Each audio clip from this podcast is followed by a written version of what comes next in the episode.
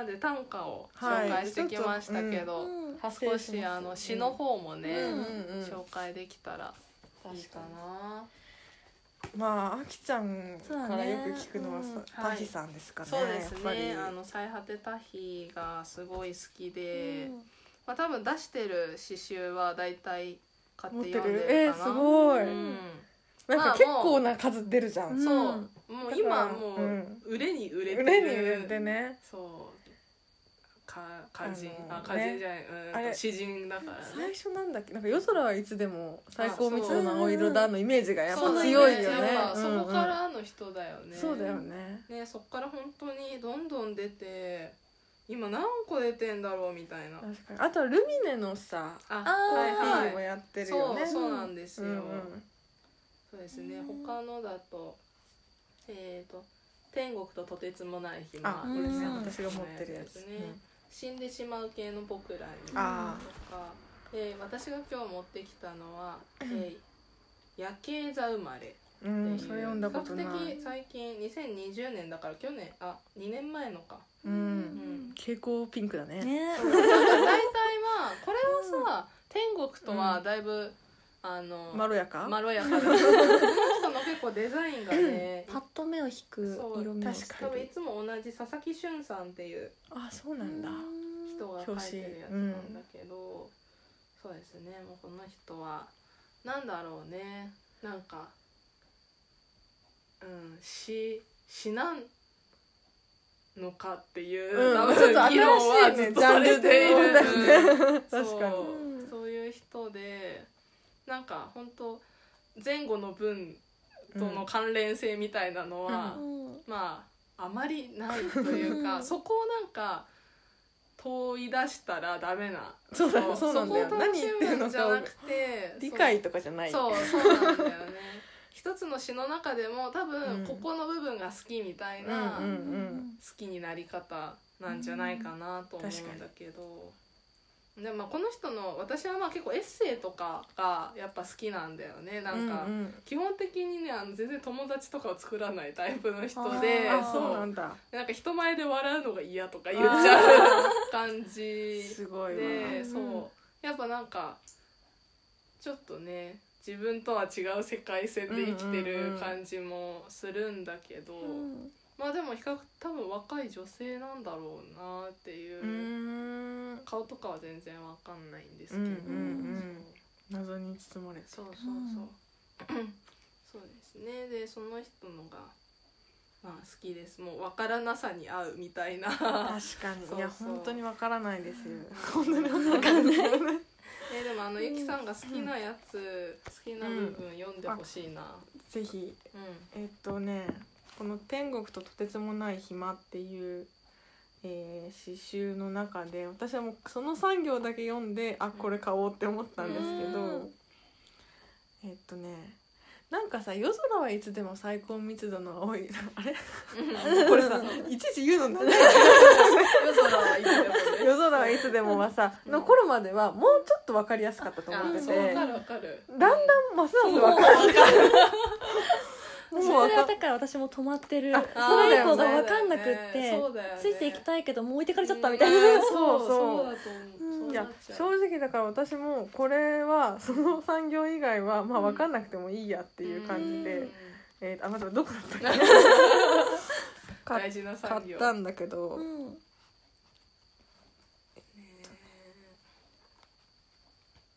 あこれだ。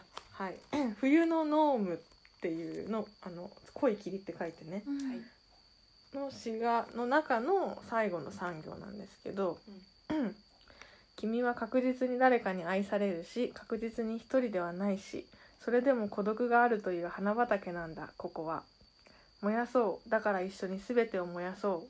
次の太陽にみんなでなろう」っていう部分なんかいいんだよね。なんだろうね。わかんないけどね。そうわかんないけどなん燃やいきなり燃やそうってなる。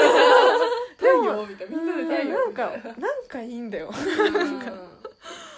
ん。わかんないんまあだけど、孤独があるという花畑って言い方がまず好きなんだよね。そこは普通に好きで。そうだね、うん。この言葉の言い方っていうねなんかねそうそう。組み合わせ。そうだね。なんかやっぱ世の中ってうさ、ん。いいだけのものもないし悪いだけのものもないし感情もそうじゃん、うん。なんかそれをうん。なんていうのタヒさんもそうだけど、うん。このうまい言葉をなんて詩とか短歌書く人ってうん。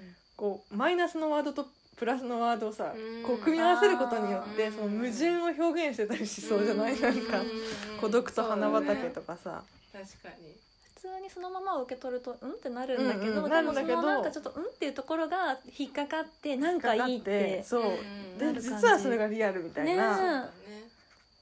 いやーそうだね。なんか説明してないんだよねしてるようで、うん。説明してないんだよ。説明できないしね。その共存を表してくれてるのかななんかうね、うんわかんないけどでも温度とかさ色とかがちゃんなんかこうわーって感じるのがうんうん。うんさ言葉の力すごいなと思うすごいねちょっとうん私最今読みたいかもしれない。あタキさん。もうあ。モードかもしれない。お久しぶりの。波が。波が来たかもしれない。今来た。ポチッと。今わからないの嬉しいかも じゃあちょっと私から、うんうんその持ってきた夜景座生まれからですね、マッチの詩まあまあマッチ棒の詩ですね、えー僕を好きでないくせにあなたの心臓にも鼓動がある。あなたにも孤独がある。こすると火がつくであろう。夜の暗さ部屋の暗さ。扉を閉める音がしてけれど誰の声も聞こえない。っていう詩です。うーん。なんかそうだね。僕を好きでないくせに、あなたの心臓にも鼓動がある。うーうわーなんかそのやっぱその並び引っ掛けてくるなこのうん。なんかもやっと残らせてくる感じ、ねでなんかそこから夜の暗さ部屋の暗さ。でもなんかそこがなんか浮かぶんだよねちょっと。あ知ってる。私もその状態知ってるみあたいな。ー確かになんか知ってるあこれ知ってるって思う時あるね、うん。うそう読んでそうなんだよね。てこれももうちょっと長いんだけどね、うん。本当は。でもちょっと下に行くとあまりにもまたわからなくなっ ちょっとまとまりやすい一旦ね、うんはい。はいはい。ねくせにっていう接続詞がねうん。ね。聞いてるなって感じなんかだってさもう「はあうんざりだ」から始まる詩とかあるもんねそう。面白い。そう「はあうんざりだ。世界が動いている」っていうなんかそそこからこう始まっていくんですけど。いいね。何でもありだいいね。何でもありだね。そう。でもさ何でもありなんだけどさ明らかに谷川俊太郎はすごくてさ「うん。最果てた日」も売れてるわけじゃん、ううんん何なんだろうねそのさ、ね。うぞうむぞうの言葉のさ 中からさ、もう詩人なんていっぱいいるわけじゃん、もう多分、うんうんうん。で私たちもさ多分詩みたいなの書くの好きだしさ、うん。でもそっからこう誰かに届いて評価されていくっていう境目どこみたいなのを時々考えちゃうんだよね。うん。なんでこの人たちはこんなに神様になってったんだろうなみたいな。ねきっと最初はまた違うんだろうけどね。でそうそう。なんだよもやっぱりうん。でも谷川俊太郎のさが「二十億光年の孤独」とか読むとさ、うん。最初から天才なんだよ。谷川俊太郎はね。やっぱ神様になっちゃう。ね。そうそうそう。うんなんか谷川俊太郎は代表作もないけどダ作もないって言われていて、うんだからもう全部が素晴らしいからある意味こうまあ突突出してというかこの一番っていうのが逆にないみたいなうんうんうんうん。ことを言ってる人がいるいて、ああなるほどねみたいあな、ね。それが天才かみたいな。ね、難しいよね。一個を狙うじゃなくてみんなこういいんだもんね。そうそうそう。やっぱ出てくる言な葉がうんなんかでも。人間もよくできてるのかな？そうだね。でも結構谷川俊太郎のエッセイ読むと、うん。まあだいぶわがままに生きてきたそうだよね。ちょっとひねくれてる部分もあるし。ねでもなんかねこんなに言葉を生み出してる人でも結構もういや言葉は言葉でしかないですよみたいな、うんうんもうなんかそれ以上でもそれ以下でもなくてみたいなことだから変に言葉信者なわけじゃないんだよね。そうそうそうそう、うん。そういうわけじゃないんだよね。たまたまな詩になってってるってういうんだけだから。いやすごいこのね今日は誰にも愛されたかったがさ谷川俊太郎と木下さんと岡野さんのねうん練習練かうんそう練練習でいいのかな？練習でいいのかな？ね。うんこれはねそう3人とも思ってますね、これもすごいもんね谷川さそうだよね。ん。ありがとうって思ったこれ私自分への自分への私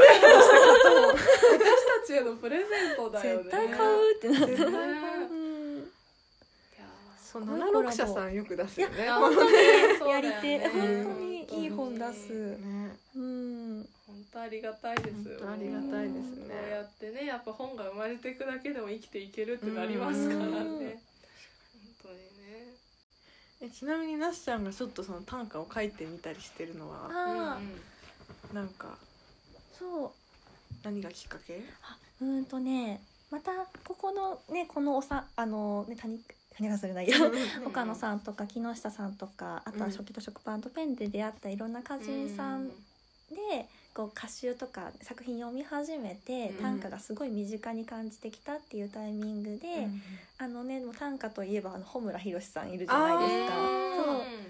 そう。あの今のその自分たちが喋ってる喋り言葉のこう短歌っていうのを広めたうんはいはいはい。はいうちの一人あっていうキーパーソン的な人が、それこそ短歌の神様みたいな人がいるんだけど、その人があの雑誌「ダ・ヴィンチ」でこううん連載、連載っていうか毎回企画持ってて「うん。短歌ください」っていう企企画。うん。で毎月お題を出してこううん。読者からそのお題に対する短歌をもらってはいはいではい。まあ 穂村さんがいいなと思った短歌が選ばれたり、この短歌がいいよね。でこれがもしこうだったらよくないけど、うん。こうだからいいんだよねみたいな紹介の仕方をしたりして、うんなんかちょっと添削まではいかないけどそう。感想っていうかそう。ねなんか添削して改善じゃなくて、この短歌がいはとてもいいんだ。こうだったら解約なんだけどねみたいな逆に解約例を出して紹介したりとかそういう企画があって、うん。だからもちろんそのなそこで歌が出てくる人たちってもともとは歌集とか出してない普通の一般の人がうん作った短歌がめちゃくちゃ面白いのがいっぱい揃っててで岡野さんとか木下さんもそこ出身？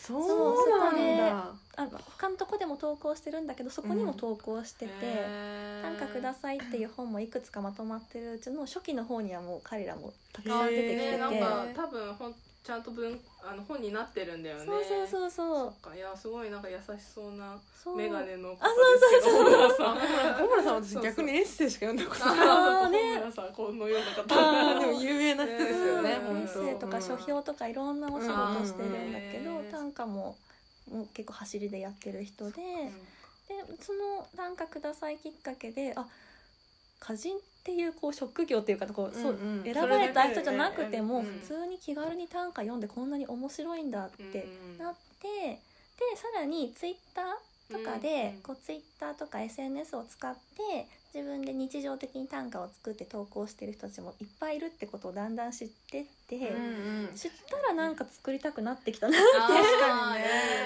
うん。そっかそっそうなかって。確かに私も何人何人かっていうか、うん。あの短歌の企画をやってるツイッターとかフォローしてる、うんうん、そうだよね、うん。そうするとまたいろんなその時その時のいろんなね歌が流れてくるから、ハッシュタグでねみんなやったりとそうそうかそうそこで。まあ、なすちゃんがのやつで見たのかもしれないけどね。ちゃんがツイートしててフォローしたりしてるのかもしれないけど。そうそこでなんかどいつだったかな？2020年か2021年のどっちか？のうんうん。うん1月1日からよし自分はじゃあ今日から1年間1日一首読むぞみたいな、勝手に決めいてや見よう見まねでうん。五七五七七読んでみて、うんで最初は本当にあの今日はあの初詣をしたから初詣の歌とかうん。雪がめっちゃ降ったから雪の歌みたいな、うんうんうん。そんな本当に日常を歌って読んでたんだけど、うん途中からその歌の日っていううんサイトがあるのを知って、うんそこで歌の日のサイトにそう行くとお題がずらーって出てて、うん。でみんながそこにいどのお題でもいいから1日1回投稿できるよみたいな。時間までに投稿すると、うん。ある一定の時間から2時間ぐらいかな限定で投票ができる時間があって、だから投稿時間投票時間結果発表みたいなの が一日に何回も行われる。ネット上の会歌会、はいはいはい歌を読む会がうん。あるサイトがあってうん。今度そこに投稿し始めてうん。そうすると反応が返ってきて楽しくってみたいうん。な。楽しいね。いやいいねネット上でそういううん。もうねうん歌会ですよね。そうねそうそう。それいいね。なんかハードルがあんま高くないしそうねそうそう。気軽にできて楽しかったし、うん。そこでもちろんいろんな人本当一日にね300400人ぐらいの人が投稿してるから、毎日300首ぐらいの新しい短歌を読もうと思えば読めるみたいななるほどね。感じでそうすんごいドハマりしてる時期が。ああそっかそうだったんだ。やっぱそういうのからうんねスタートだったりするんだね。そうそうそう。確かにね。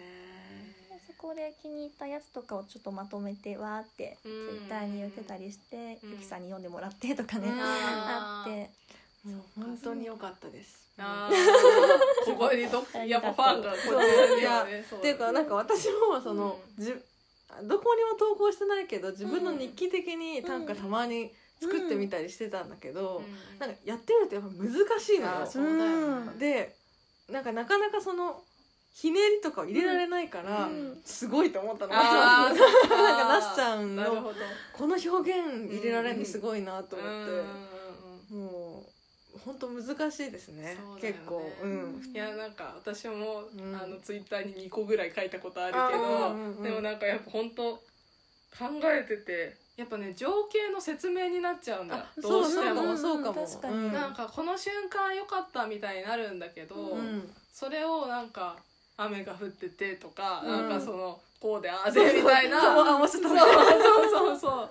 難しいよね、ねそうそうなっちゃうんだけどそだよね。そっからなんか情景プラス自分の気持ちプラスなんかやっぱこう短歌の面白いポイントを入れたいなって思うと、いやーもうとてもじゃないみたいな感じで、うん。そうえそのハマってた時期はさ、うん。ハマってた時期っていうか 一日一個書いてた時期はその日常生活を送ってる中であ、うん。この瞬間を短歌にしようって思うの？それうん、あ、うん。そうそう思っうんうん。うんなんかもうね 最初の方は一日振り返って夜うん夜中とかにうんうん。うん今日どうだったかなんか面白いことあったかなって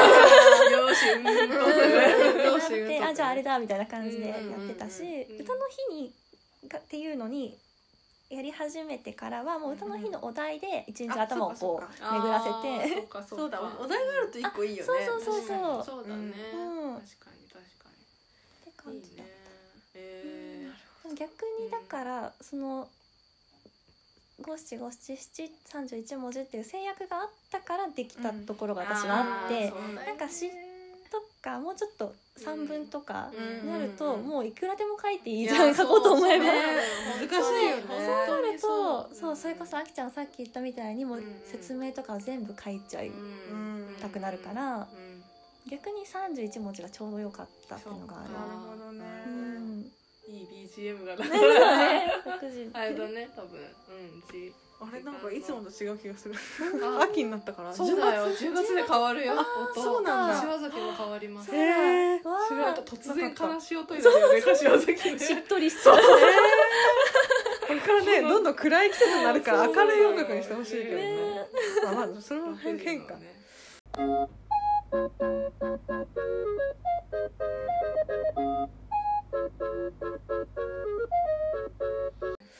あそうね。じゃあ詩詩の話もうちょろっとだけしてもいいですか？うん。なんか好きな詩集とか何冊か持ってきたよね。うん。あきちゃんね一応谷川俊太郎の「さよならは仮の言葉」うーん。それ読んだことないなんですけど、ね。これはねいいよね。どどうしようかな。どこまで。ちょっと長いんだけど、うん。読んじゃいますね、はい。ね世界が私を愛してくれるので私はいつでも一人でいられる。私に初めて一人の人が与えられた時にも私はただ世界の物音ばかりを聞いていた。私には単純な悲しみと喜びだけが明らかだ。私はいつも世界のものだから。っていう詩です。いいわ。うんこれは最初の一文目からいいね、うん。そうあのねこれいやもうそれでしばらく生きていけるよね。そうなのよ。本当これはちょっとうわうるっときちゃう感じだったんだけど世界が私を愛してくれるので私はいつまでもこう一人でいられるって。うん。なんかねでもこれなんか私読んだ時は悲しい話じゃなくてなんかねあのだからなめんなよっていう気持ちだったの。強いね。そうなんか。そう。これは多分なんだろうね。別にね一人でも平気とかそういうわけじゃないんだけどあの私は私を大事にできるからうん。大丈夫だよって、うんうんうんそれは別に他の人との関わりを断ってるわけじゃなくて、うん。もう世界が愛してくれてるんでみたいな。あーいやいいよね。大丈夫ですからうん。みたいな。そのちょっとこうひねくれた強さ的なのにうん。ちょっとしびれたなっていう。ああいいですねね。そう。でも結構谷川俊太郎のまあ何冊か詩集読んでるけど、うんなんかこれは結構分かりやすいなとか、うん。これは結構なんか大人の雰囲気だなとか、うんうんあるね。恋愛のが多めだなみたいなのもあって、うんうんそれはなんか毎回楽しいなって確かに。結構うんテイスト違ったりするよね。うん結構違ったりするし、あとまあもう俊太郎は本当に数が多いので確かもういにいくらでもね楽しいよね。確かに。いやでも私も新しく買おう ね、そう今でも新作出したりしてるから、うんもうだからね。私が好きな谷川俊太郎の詩集のタイトル忘れちゃったな。あーなんだろう。いっぱいあるからねねいっぱいあるからね。うん忘れちゃったな。でもありありますね一冊よく読んでたやつそうなのでこれは。文庫もね出てるしね。そう文庫が文庫で買えるのいいよねありが本当にありがたい。あの値段的にお財布的にも。ね本当だったら一冊しか買えない値段で二冊二冊とか買えちゃうから、確かに。本当にねありがたいです、いいですね。はいぜひこれも読んでほしいねみんなちょっと、谷川俊太郎はなんかあの手に取りやすいんじゃないですか、うん。そうだね。みんなな名前もう。絶対聞いたことあるもんね。ゾウさんのね人 そうそうそう。そうそうねえあれ？ゾウさん窓道を ああそっか。あそう。あれ？どっちだっけ？あそっか。ゾウさんまだ道夫かな。ああ。れ？あ忘れちゃいました。誰？もうなんだろう、窓道もいいですけどね。窓道も窓道も大好きです。まあ本当そうだよね、いっぱいね、うん。私たち歌歌ってますからね。いっぱい。はい春にそう合唱曲の春にあ谷川俊太郎ね。ね。春には、うん。みんな知ってるね。はい。そうです。あとじゃあもう一個私持ってきたやつ。これはねちょっとまあ詩集というわけではないんですけど「うん。えーかすか」という、まあ、これも、まあ、神じゃないけどなんだろうね。出版社が出してるわけじゃなく、うん。うんうんえっ、とこ個人で個人が作ったものになってて、まあ、大阪にいる、あのーかっこいい男性2人が作ってるんですけど もう、あのー素晴らしいデザインと文章で、でまあ一応植物図鑑として出てますうんうんね。かすかな花でかすかなそうのね。うんそうですそうそう。あの雑草の名前を知らないうん。雑草と呼んでいるのは私たち勝手に呼んでるだけでみたいな。そうそうそう。うん。全部名前があるよと。そうそう、うん。でなんかもう名前を知った瞬間に世界がもう色鮮やかになったみたいなところからこうかすかになってるんですけはいどまああの文章もねなんか独特でこうめっちゃ好面白くこあるてそう思い出した。うんあの他をしのぐものじゃなくみたいな。あ また起きてる。あ共鳴しようと共鳴してる。なんかあるよね。そうあるあるある。あのでこれ一応季節ごとに出てまして、うん。まあ、そういうところも好きですね。私たちの好きポイントが結構多いんですけど、えーっとじゃあゆきさんが探してる間に私はこちらを、どうぞ。えー季節は秋のものになるんですが、うん。最後のところで、えーっとまあ、ちょっとエッセイ的な部分なんですけど俳句の季語について書いてたんですね。でそれがえーっとうーんどこを読めばいいかな。えっ、とはいじゃあ「色変えぬ松」という季語がある。えー葉っぱが、えー木や赤に染まっていく。その景色に「ああ秋」と僕らは感じていた、えー秋の日差しにさえ移ろうことなく澄んで青い松にまで秋を見て取ったという変わらない色に変わりゆく季節季節を味わう感受性という季語の紹介なんですけど、うん。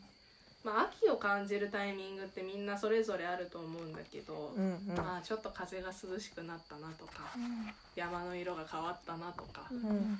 そういうところから、まあ、目に見える変化からこう秋を感じる人が多いんだと思うんですけど、うん。この色を変えない松にさえ季節を感じるというか、うん。ここを季語にするかみたいな、うんもう感受性ですよやっぱ確り。かに。感受性の本だよねうんそうそうだねテーマがそもそもさうん。普段は見落としてる雑草をうん。まああそっかだからそう立ち止まってちゃんと見てみようっていうところもある。うん。そうなんだよ。ねうんだから多分そこにも結構通じてるんだよね、うんそうだとそう。思そうう。名前を知らない雑草とか、うん。色を変えない松みたいな感じで。うん。確かにね。なんか通じるものがあって多分この季語を選んだと思うんだけど多分この季語季語を私たち調べ始めたら終わらないと思う。確かにね。眠れなくなると思う。眠れなくなる。う。んこれかな？ここではなくかすかの本当説明文。あそこそこそこ。ああああ。あったじゃあぜひ好あきなそうだね。あのこのコンセプトの文章がすごい好きで、はい。えーまあカスカとはカスカとは図鑑です。なざなざせない植物との距離距離？の機関誌ですうんっていうのが始まって、えー目覚ましいものではなくてかすかなものを他をしのぐものではなくて他がこぼすものを荒らしめるものまた荒らしめようと目指す試みです。と書いてある。よくない？いいね。こぼした。他がこぼすもうんの？こぼすもの。しのぐものじゃなくてこぼすものっていうの、うん。それ以降私結構たまに思い出しちゃうの、うん。なんか。うんだから頭の隅にあるんだよね、いやそうなんかいろんなことに置き換えられるなって思って、ね。結構ねそう。あの、まあ、坂本雄二がたまにはいあのこぼれるっていう表現をなんか使うんですけど、うん。それも好きなんだよね、うん。多分それの影響もちょっとあるかな、あーそっかそっか、うん。こぼしちゃうものの方が多いもんねそうそうそうそう。大体が。大体がもっと、本当にそうそうなのよ。こぼれてんだよね、ね。いやーこれは本当にね作ってくれてありがとうっていう本当に本なんですけど。ちょっとねまああの短歌とか詩とかではないですが、うん。ちょっと言葉の好きな部分ということでうん。紹介させてもらいました。これ500円だって、へ安っ。えでもこの絵本化したこれはあ結構はいはい。2000円ぐらいする、あーそうんですね、しっかりした。えー、やばい。アアジサイと同じ値段だよ。すごいね。どうして？自分たちで言うことではないのか。値段は自分たちでつけるもんですそうからね。なんですよ、うん。だいぶお手に取りやすい。これもさブックキャンプで出会いましたそうねだよね。ブックキャンプでねうん。常連でしたね。ブックキャンプ那須野さん行った方がいい。行った方がいい。もおかしくなってもう散財した。そうそう。もう採用版持ってるかもしれない本当にね。本当おに金も必要だし持って帰る何かこあそうそうそうそう。リュックを超超丈夫なリュックじゃないと。そうだね。えー行きたいな。ぜひ開催した時ういやいい時間でしたね。はい、はい。本当に。結構喋っちゃったのでうん。まあこんなところですかね。うん、そうですね。はい。私はでも長田博さんっていう詩人が大好きっていうことだけ最後言っときます。長田さん。長田博さんははい。あの結構年季の入ったあ本ですね。ね。食卓一期一会っていうやつを持ってきたんだけどこれ以外にも多分すごいたくさんあって、うんすごい有名な詩は最初の質問っていう。あうん。あその人なんだ。その人です。あーわか最初んない。の質問。あもう検索して長いけどめっちゃいいから。うん。最初の質問。なんかね私この間あのはるか中村さんだったかな？っうん。ていうあのピアニストの方がライブの冒頭でそれを朗読したりしてて、めっちゃいいと思って、うん、なんなんだろうね。そういう人たちやっぱいいもの作る人はいいもの知ってるね。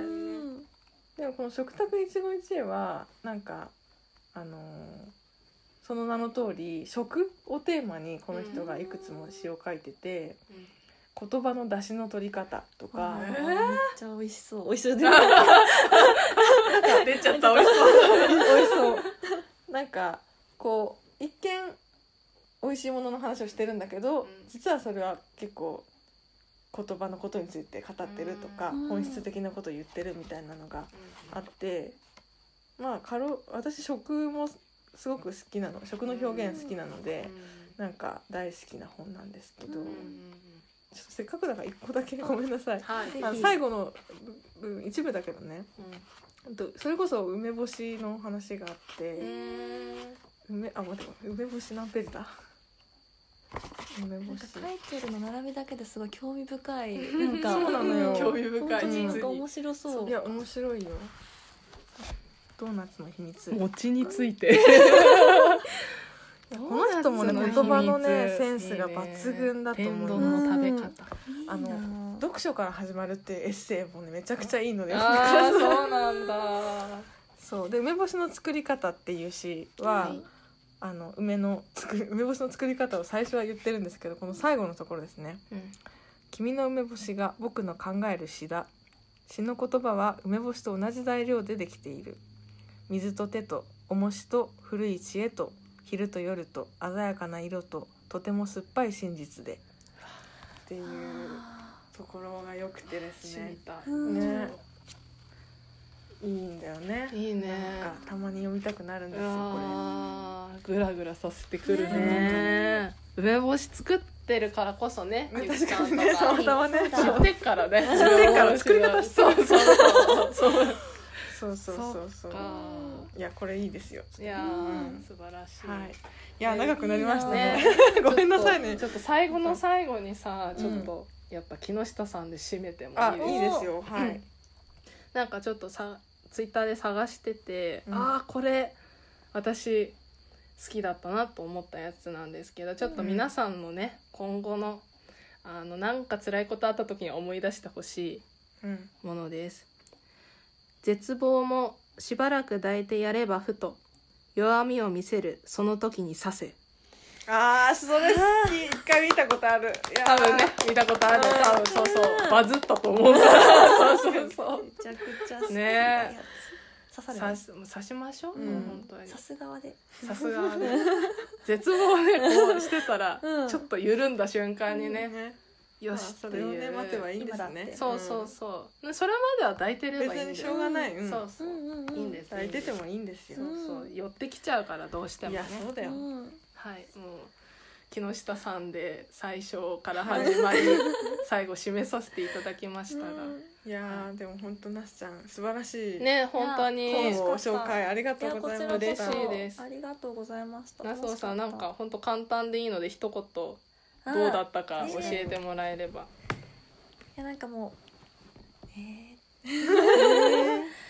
ね、ずっとね聞いてたラジオに呼んでもらえて嬉しかったなっていうのと、ん。久しぶりにあきちゃんゆきさんとこういうふうにおしゃべりができて楽しかったなっていうのと、ね。なかなかねこうちょっとなかなかこうまだこう一緒にこう話せる、うんね、人があんまいないというか、うんだから一緒になって同じ温度感で「あ分かる」って言えた今日はすごい楽しかったです。本当にありがとうございました。ーよかった嬉しい。ねすっかりね緊張も解けて。喋っちゃってねそうそう。なんか普通のおしゃべりみたいです忘れてたもん。ねそうだよねそんな時が一番喋れるからね当に那須野さん今日呼べて大正解ね大正解でした。ありがとうご本当ざいまにす。なんかやっぱりなんか私とゆきさんがまだ触れてない本にもたくさん触れてるなと思って、なんかの小説とかねじゃんけんじゃんけん。あじゃんけん。じゃんけんで決める。そう。めっちゃいいし。あの親子の親子のね。ね短歌とか。です。これからもねぜひそうそう本そ当にあの読書仲間としてね,、ね。そこは。はい。はい楽しみたいです。